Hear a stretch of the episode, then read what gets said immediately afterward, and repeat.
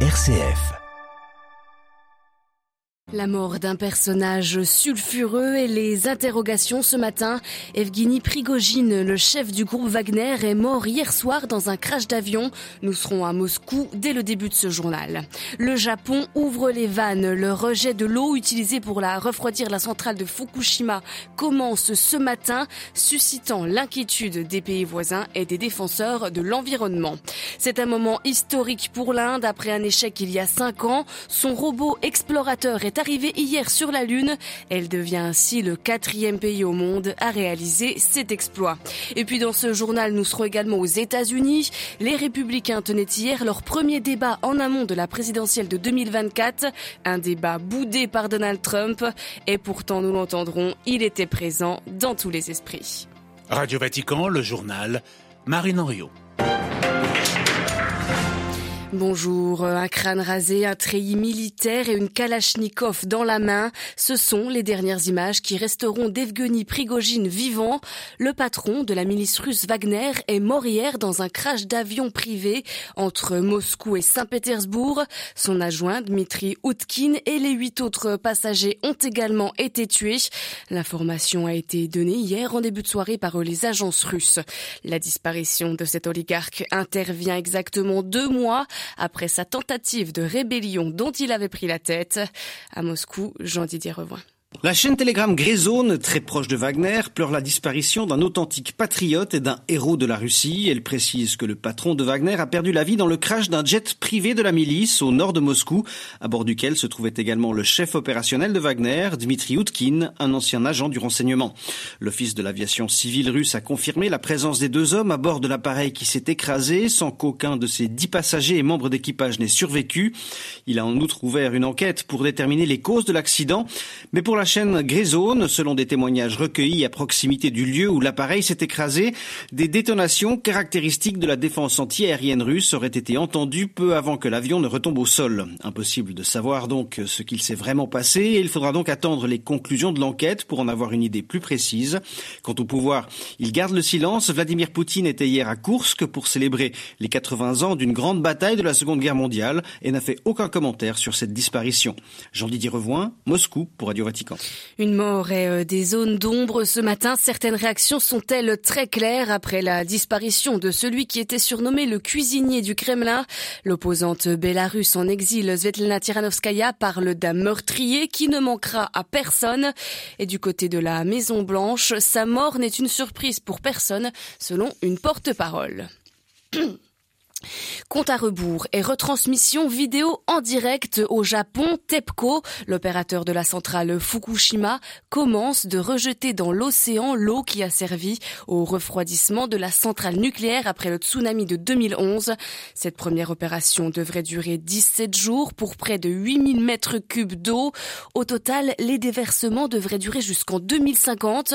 Alors selon les autorités japonaises, l'eau a été filtrée pour être débarrassée de ces substances radioactive, mais reste le tritium, un radioactif inséparable de l'eau. Selon l'AIEA, l'Agence internationale de l'énergie atomique, les doses reversées ne sont pas dangereuses. Mais les voisins du Japon comme la Chine font part de leurs inquiétudes.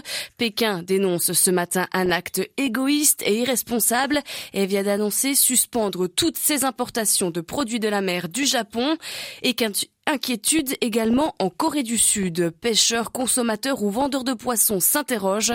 Le reportage à Séoul de Jean Labruyère. Traçage de l'origine des fruits de mer, relevé de la radioactivité sur des poissons et visite d'experts sud-coréens à Fukushima. Les récents efforts du gouvernement sud-coréen pour rassurer la population ont suffi à convaincre Madame Lee. Notre président nous a dit de lui faire confiance et de coopérer avec lui. Alors je le crois. Je ne suis pas contre le rejet de l'eau. Je pense que les études seront faites avec transparence et que nous aurons toutes les informations pour rassurer la population. Mais à quelques mètres, dans une petite rue entre les aquariums des restaurants de poissons, le sujet fait débat entre clients et commerçants. Pour moi, ils font quelque chose de mal qui va influencer le monde entier. D'autres personnes vont être affectées par leur action. Les pêcheurs, les consommateurs. Ils devront être responsables de leurs actes. La première fois que l'eau des réacteurs avait fuité, ça avait eu un gros impact sur la consommation. Mais maintenant, j'indique la provenance de mon poisson et je pense que ça ne devrait pas trop affecter mon business. J'ai du mal à me dire que ça va se diluer en mer, mais je vais devoir étudier et suivre le processus et en attendant, j'éviterai de manger du poisson autant que possible. Plus de 60% des Sud-Coréens se disent prêts à réduire ou arrêter leur consommation de poissons et de fruits de mer. Les autorités ont annoncé que l'interdiction d'importer des produits maritimes depuis les régions autour de Fukushima resterait en vigueur. À Séoul, Jean Labruyère pour Radio Vatican. Le nouveau dirigeant du Cambodge, Un Manet, qui vient de succéder à son père, prend ses marques.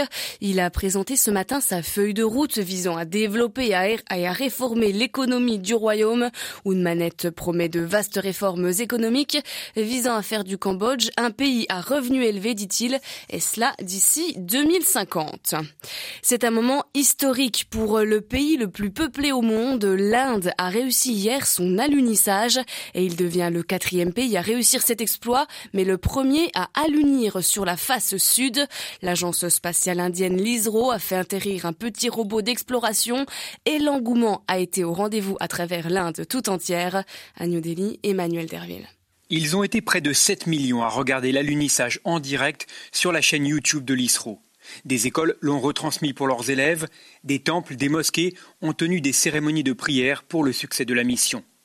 Les chaînes d'information n'étaient pas en reste, elles ont multiplié les éditions spéciales, quitte à verser dans la démesure. La Lune est indienne, titre ce matin le quotidien Indian Express, tandis que la chaîne nationaliste République TV en est sûre, l'Inde sera bientôt une superpuissance. La mission lunaire fait consensus dans la population. Alors que le pays a cruellement besoin d'investir dans l'éducation et la santé, l'ISRO a su éviter les critiques sur les dépenses de son programme. Ce dernier n'a coûté que 70 millions d'euros. La fierté nationale suscitée par l'alunissage conforte l'idéologie de la droite hindoue au pouvoir depuis 2014 et qui répète que l'Inde doit guider le monde. Le Premier ministre Modi a déclaré que ce succès appartenait à toute l'humanité. New Delhi, Emmanuel Derville pour Radio Vatican. Dernier jour du sommet pour les BRICS à Johannesburg, le Brésil, la Russie, l'Inde, la Chine et l'Afrique du Sud. Hier, ils se sont mis d'accord pour une expansion de ce bloc de pays, initialement émergent en 2009 lors de sa création. Malgré les divergences entre les pays membres, un processus d'examen pour les pays souhaitant rejoindre le bloc a été adopté.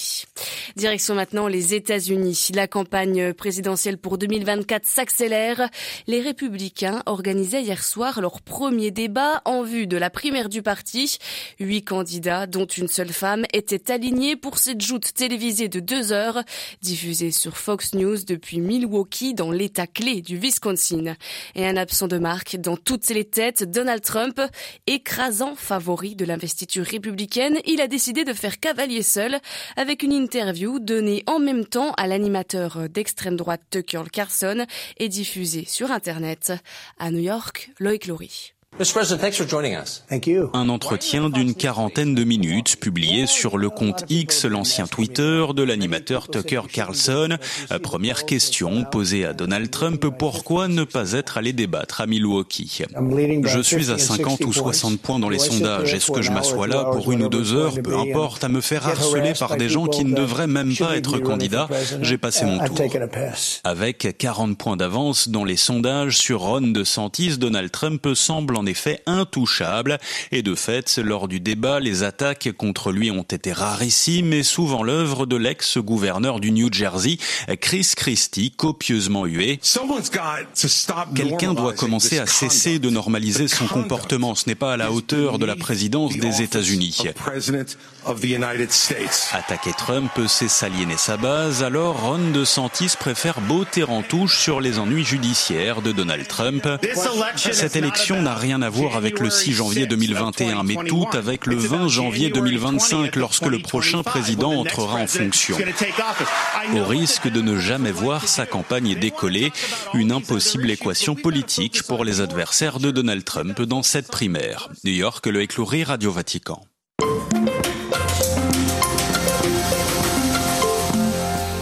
De l'entendre, l'ancien président, le milliardaire Donald Trump était absent des débats hier soir aux États-Unis, mais c'était bien lui le plus présent. Il faut dire que Donald Trump, effectivement, représente un véritable casse-tête pour le parti républicain. Ils ont du mal à adopter une position commune sur comment traiter le cas Trump. Donald Trump, qui malgré quatre inculpations en six mois, écrase effectivement les autres candidats dans les intentions de vote. Et c'est bien là tout le paradoxe. Donald Trump, malgré ses affaires judiciaires, reste un candidat incombrant pour le parti, mais parallèlement, il semble être la seule option crédible pour permettre potentiellement aux républicains de remporter cette présidentielle. Elle se tiendra donc en novembre 2024.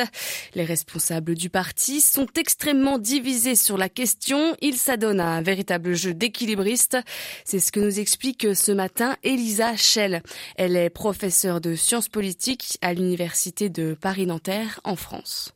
Il y a plusieurs manières de lire la, situation. Il y a euh, Trump euh, a le plus grand soutien euh, sur son nom seul. donc, il pourrait peut-être gagner l'élection, puisque l'intérêt d'un parti, c'est notamment de désigner un candidat susceptible de gagner une élection. Donc il y a cette opinion-là, mais il y a aussi euh, euh, les opinions euh, autres qui consistent à dire que peut-être qu'il va perdre encore puisque il n'a pas gagné les élections de 2020. les candidats trumpistes n'ont pour l'essentiel pas remporté des mandats aux élections intermédiaires en 2022. Donc on est vraiment dans une situation où Trump est une euh, alternative euh, sous-optimale. C'est pour ça qu'on voit toutes ces hésitations, des prises de position où certains le soutiennent, euh, d'autres pas. Le, cas de l'affaire de Géorgie récemment a montré que les républicains de Géorgie sont clairement anti-Trump et ils font partie de, ceux qui participent aujourd'hui de son procès, de sa mise en examen en Géorgie. Donc on est, on est dans une situation de division du parti républicain et de manque de figures alternatives crédibles pour euh, être nominées et potentiellement être élues. Et comment se placent les autres candidats par rapport à Trump? Alors, il y a au sein euh, des candidats euh, républicains plutôt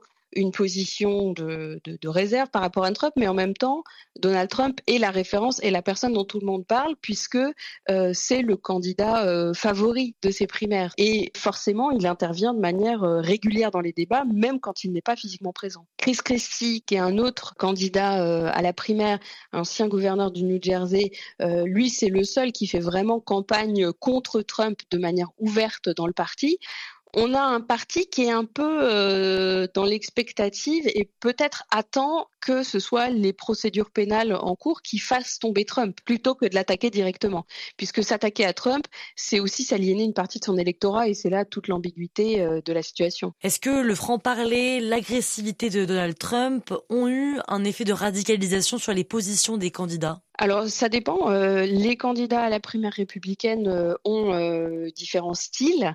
Euh, donc par exemple Ron DeSantis, euh, euh, mais aussi Vivek Ramaswamy ont repris un discours anti-woke, disent-ils, pour l'accentuer encore davantage. Donc ça veut dire contre la discrimination positive, contre les mesures spécifiques envers les personnes LGBT, contre la discussion du racisme systémique, ce genre de choses.